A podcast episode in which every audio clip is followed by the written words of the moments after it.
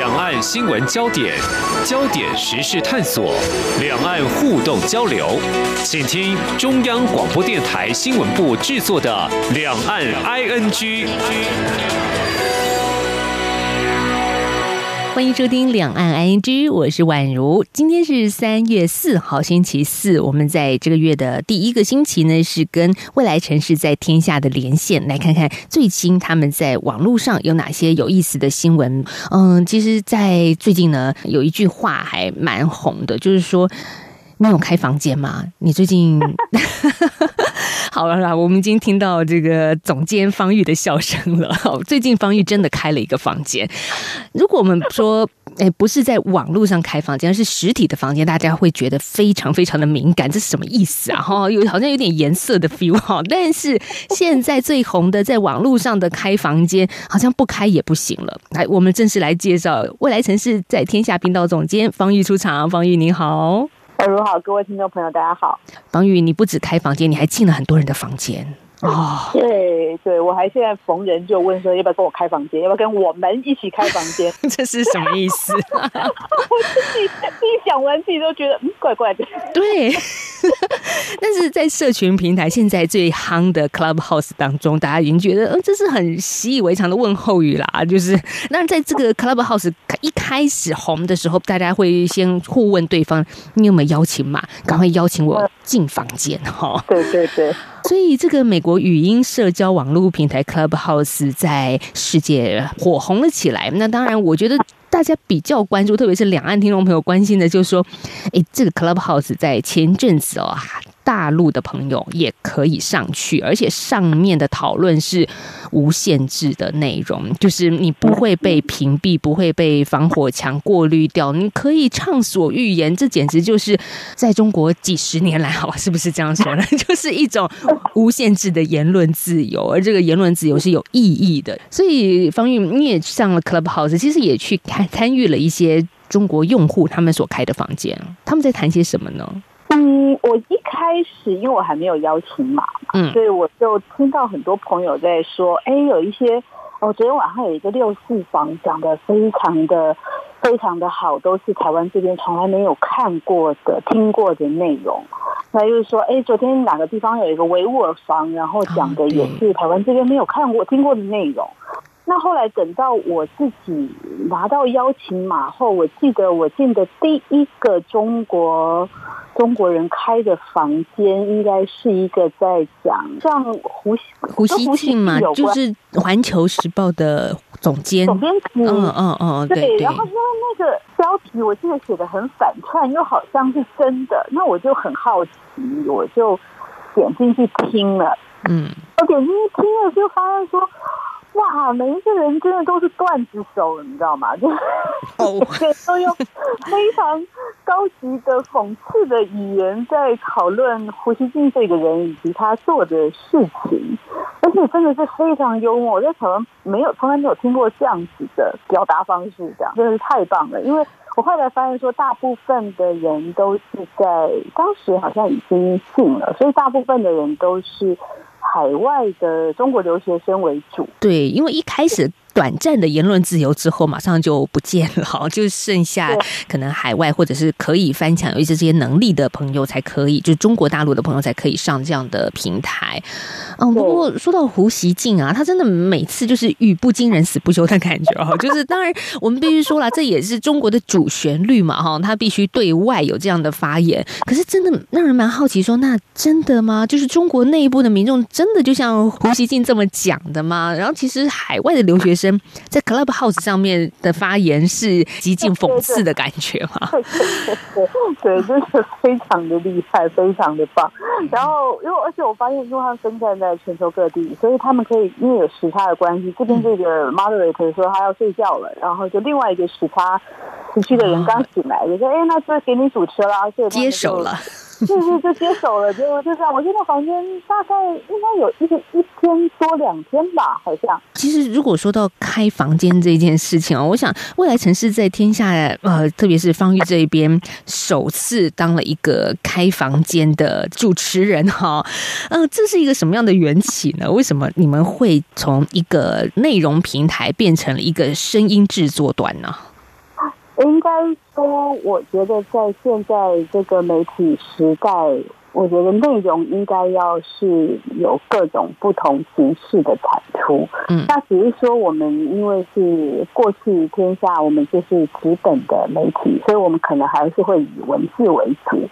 那但是我觉得现在的读者或是用户，他可能很，他可能会很习惯不同的内容摄取方式，比如说看语音，比如说用听的，像之前 Podcast 的崛起，我觉得也是听的这个内容的的的一个反应，这样。哎，那所以，嗯，你刚刚说 Podcast 好像因为 Clubhouse 这种互动即时性出来之后，Podcast 大家就觉得，呃，好像有一点小小的落后，就是又转战到像 Clubhouse 这样的平台了。对，但是其实这个，我我觉得这个，呃，大家其实都蛮，就是制作内容的人应该都很熟悉那个流，就是最好是你产出一个内容的时候，它的。它可以被扩散到不同的平台，所以我现在看到蛮多的网红或 KOL，他们的做法是：我先在 Clubhouse 上面开房间，同时在 YouTube 直播，然后再剪辑成 Podcast，最后产出文字。是，这是一个多触角的散播，就是互相也可以拉抬跟连接。嗯，对对对，而且他只要做一次工就好了。不过这样回过头来想，内容产制者在现在来说，不是单纯的写文字了，要顾虑的事情更多了。对对。好，那我们今天先聊一个，其中呃，你们会开 Clubhouse 的一篇文章哦，这也是一个契机吧？因为这是个医生。好，医生其实，在新冠肺炎的疫情之下，是一个很重要的一个工作，一个守护者了。但医生也不是只有医生哦，他也是。多功的，他也要很多的触角去展现他的专业啊。对，这个呃，这是一个，我们应该是全台湾第一个写这这一个医生的的媒体，就是这个这个医生叫蒋立凯。嗯，那他在美国出生，后来因为他父母亲都是台湾人，所以他后来回到台湾就学，然后直到大学才又回美国去读。那呃，我们怎么发现他的呢？因为他出现在《纽约时报》的报道里面。哦，那里面就是讲说他在新冠肺炎的期间，他用那个 TikTok，呃，这个软体可能台湾人比较少用。嗯、抖音吗？对对，抖音其实中 TikTok 就是外国版的抖音这样。嗯那他们就，他就用了 TikTok 去做各种呃新冠肺炎的卫教，但因为他原本是肠胃科医师，在过去他只是用 TikTok 去讲他的肠胃方面的专业。那后来新冠肺炎其实就变成讲疫情、讲疫苗。那他因为做了这些事情，所以他就有一个美国的医院，他这个医院那是美国前二十大的医院在，在在费城，那就他们就把他聘为。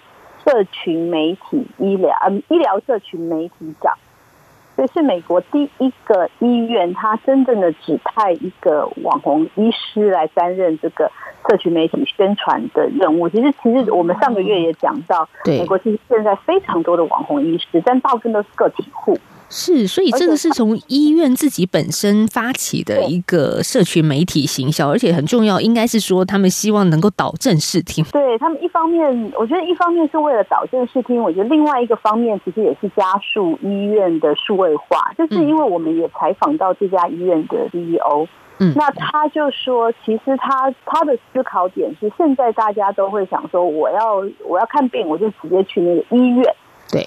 是这个实体的地方，但事实上，未来的医院可能不是长这个样子。就是说，如果你把你的病人分成很多的，依照年龄，还有依照他的病情的严重程度来区分的话，比如说糖尿病，有些人开始可能只是很轻微的糖尿病，他只要得到正确的卫教知识，他就可以控制。那这样的人，他其实并不需要进到医院里面来，他只要在网络上面，比如说看蒋医师的。呃，TikTok，他就可以学到正确的知识，他就可以好好的控制。那等到他真的需要做检查的时候，他再到医院来就好了。所以，呃，蒋医师他做的这些社群媒体上面的宣传，其实某个程度就是医院服务的延伸。嗯，而且如果这么 TikTok 里面只有十五秒的一个长度，一个医生他要在十五秒内去传递一个讯息不容易。但是他在前阵子拍了一个影片，就是他能够快速爆红的影片。哦，是去年三月份所发布的，观看人次将近三百万，哇，这哦，这也太厉害了！这医生有什么法宝呢？我看起来，你们在报道上面他的照片是挺年轻的，而且蛮有亲和力的外貌，然后长相来说是还不错，然后也是毕业于名校，像哈佛啊这样子的学校，对对对，但是但是他真的可以做到变成一个 TikTok 的医师。他怎么怎么这么厉害啊？而且是美国前二十大的网红医师哎、欸。他，我觉得他自己，我采访你的过程中感觉到他是非常有热情的一个人。就是他让他有热情的部分是去打击那个医疗假讯息，因为他觉得他看到太多的。其实太多的人，他并不具备医疗背景，他但他却在网络上传播医疗知识。那这些病人如果去试用了之后，最后是就是真正的医师要善后。那哎，想到这个剧情，大家有没有觉得很熟悉？台湾上上个月也发生了很类似的。状况嘛，是，所以他等于是有一点呃医疗流言终结者的意味，就是说正义使者站出来，对对对，好，但是他应该也是前面有自己一些亲身的经历，感觉到说，呃，他真的有病人受到了假讯息，就是所谓医疗假讯息所累嘛。对，他说他在当住院医师的时候吧，就在急诊室的时候碰到一个老太太。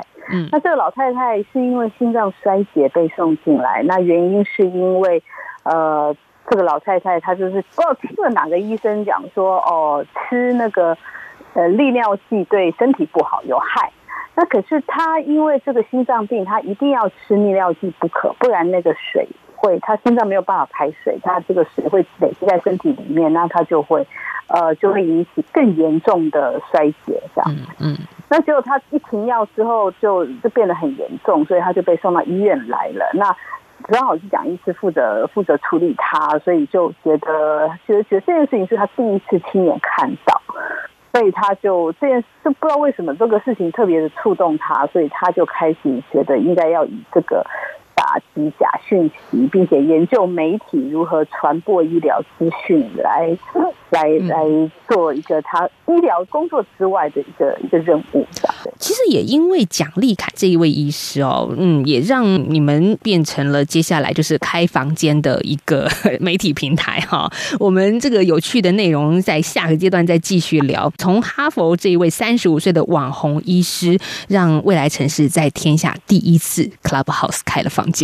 我是指挥中心医疗应变组副组长罗一军。指挥中心根据疫调评估，公布个案公共场所活动地点。如果您曾出入个案相关活动地点，请自主健康管理。期间如出现发烧、咳嗽等症状，请佩戴医用口罩，尽速至指定社区裁检院所就医。您可至机关书网站或拨一九二二专线查询裁检院所。自主健康管理期间，请避免出入公共场所，外出请戴口罩。有政府，请安心。资讯由机关署提供。央广现场扣印直播电话老是占线，让你打不进来吗？没关系，三月五号本周五的晚上六点到六点半，两岸 NG 再度开放扣印咱们来谈两岸关系。我们从陆委会主委邱太三期待春暖花开，聊两岸人民的愿望；也从中国的两会看政策风向，更谈大陆暂停台湾的菠萝，也就是凤梨进口，你对此事的看法。节目邀请淡江大学中国大陆研究所陈建甫所长在台北现场与您聊新闻，并且回复大家的提问。我们准备了三份央广精美礼品要送给参与的听友，如何参与节目呢？听好以下的方式：方法一，搜寻脸书两岸 ING，在节目直播的时间于下方留言；方法二，打 call in 免付费电话。台湾听友请拨打零八零零八八零六九九，大陆华北的听众朋友请拨零一零一零八八零八八六零零六三，华中华南听友您可以拨零一零一零八零零一八六零零六三。方法三，加入宛如的微信，微信账号是 Good Morning 底线 Taiwan G O O D M O R N I N G。底线 T A I W A N 在节目现场直播期间留言参与讨论。三月五号，本周五晚上六点到六点半，欢迎来 coin 谈两岸拿奖品。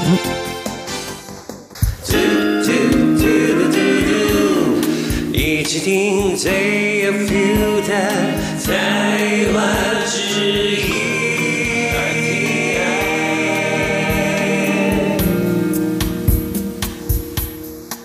到今天的节目现场，我们连线访问到的是未来城市频道的总监陈方玉。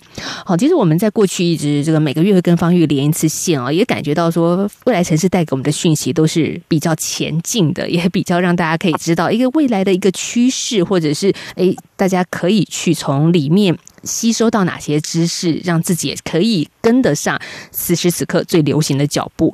所以啊，方玉，你们马上就跟上这个流行了。其实我们不是，其实我们已经不算，我们应该可能只有排前前，可能前五名、前十名应该还有吧。其实。就是媒体跟上流行的这一块嘛。对对对，其实《天下杂志》去呃上个礼拜礼拜三已经开了房间了，嗯、但是效果也非常的好。嗯、那那个时候我们还在准备准备当中，这样就是因为蒋丽凯他在社群媒体上嘛，所以当 Clubhouse 出现的时候，我就问他说：“我说，哎，你有在上面吗？”他说：“当然啦、啊，当然在上面啦、啊。嗯”然后然后我就说：“哎，那要不要来开个房间？”他就说：“好啊。”就是他非常对这种事情非常的 open 这样。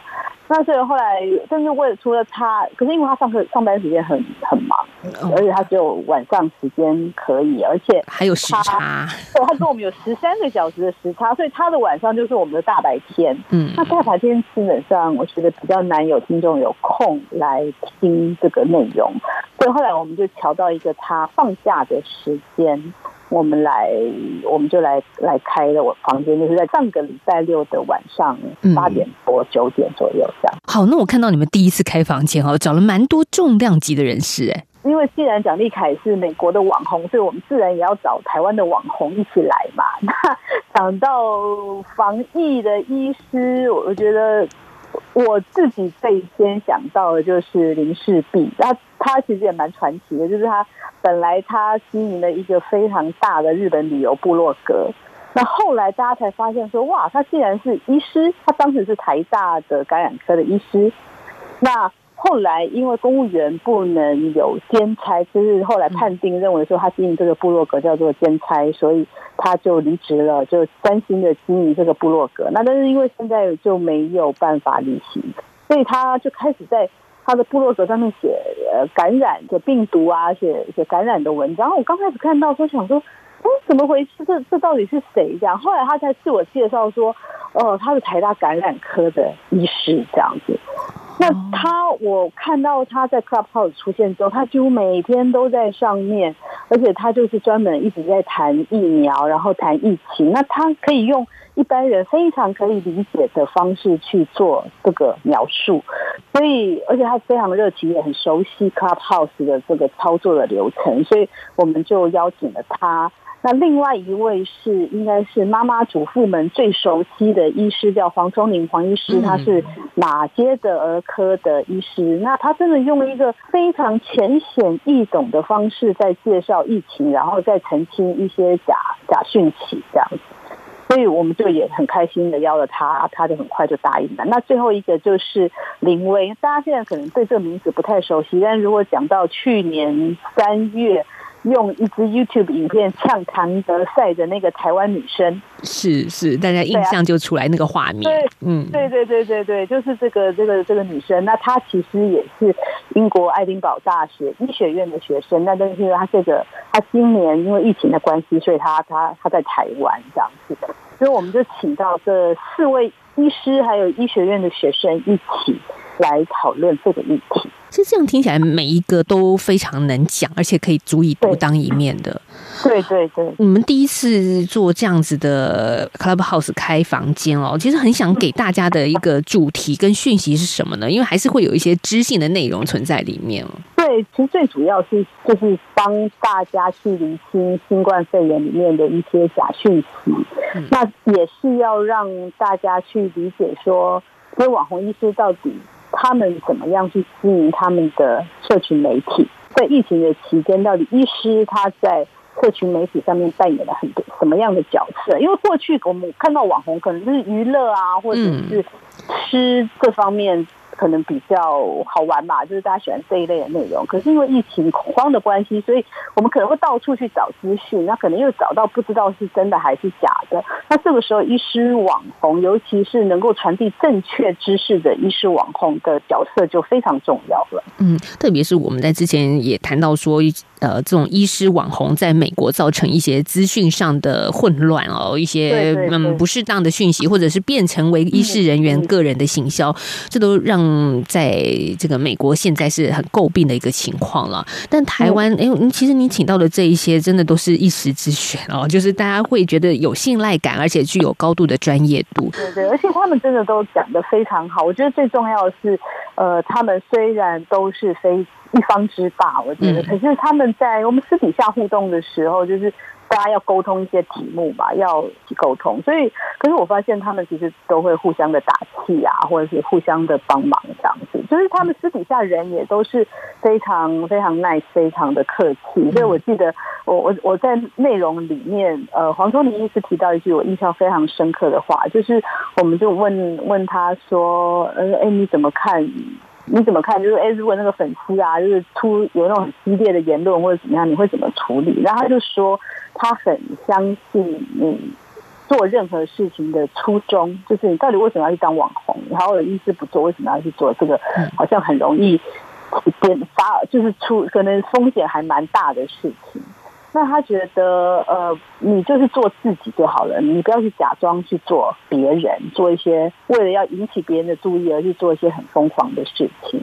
那只要你好好的做自己，你自然就会吸引到你喜欢的人，那些你讨厌的人就不会不会来了。那我觉得我们这次开房间还蛮顺利的原因，是因为我觉得这几位其实我都还我是打从心里蛮喜欢他们的，虽然我们。呃，就是认识的时间并不是很多，可能就是几次的采访而已。但但是我觉得他们都非常的真诚的分享他们经营社群媒体的一些经验。黄医师这样讲，我觉得不只是在他们这样专业以及网红这件事情的结合，其实对很多人来说也是很重要的啊。你要迎合每个人吗？让大家都喜欢你吗？其实也不太可能。这工作场合这样太辛苦了。你就做好你自己，然后你觉得你。喜欢的样子展现给大家看，自然你就会吸引像这样子的人来到你的身边。对对，嗯，好，那在里面呢，就是开一起来这个房间里面的听众们哦，大家都在好奇些什么？都譬如说在问哪些问题呢？我们没有直接开放让听众举手，因为我过去去过几个医疗房，我发现只要。房间里面有医生，大家就很容易开始咨询个人的医疗问题，嗯，然后所以我觉得那样就会把其他的听众晾在旁边，那样实在是不太好，这样。所以我们事先用另外一个媒一个软体叫做 Slido，就是听觉哦，大家可以先提问。对对对，我们请大家在 Slido 上面先提问。那呃，果不其然，大部分都还是问说啊，我该不该打疫苗啊？我该不该打呃这个疫苗？那个疫苗听说不太好，我能不能打别的这样？那有一个问题，我记得有好几个人按赞，他就在讲说：“哎，听说 AZ 疫苗不太好，我可不可以不要打？”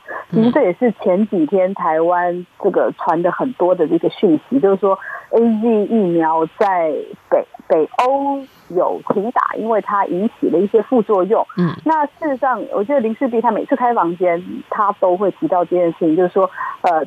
我们只是看到台湾新闻爆出的零星的几个个案，可是可能接受施打的医师有非常多，可能上百、上千、上万，嗯，医护人员可能上万，但是可能零星的几个人出现状况，他就被过度的放大。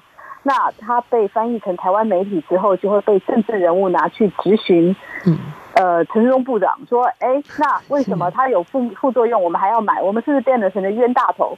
这其实假新闻就是这样子来的。对，就是 假设好，我们比如说，他如果只是一个个案的话，然后被台湾媒体翻译解读，然后再被政治人物运用，那就变成一个大新闻了。就好像个案就变成通案了。对对对，我觉得这很容易引起媒体的的，就是媒体的。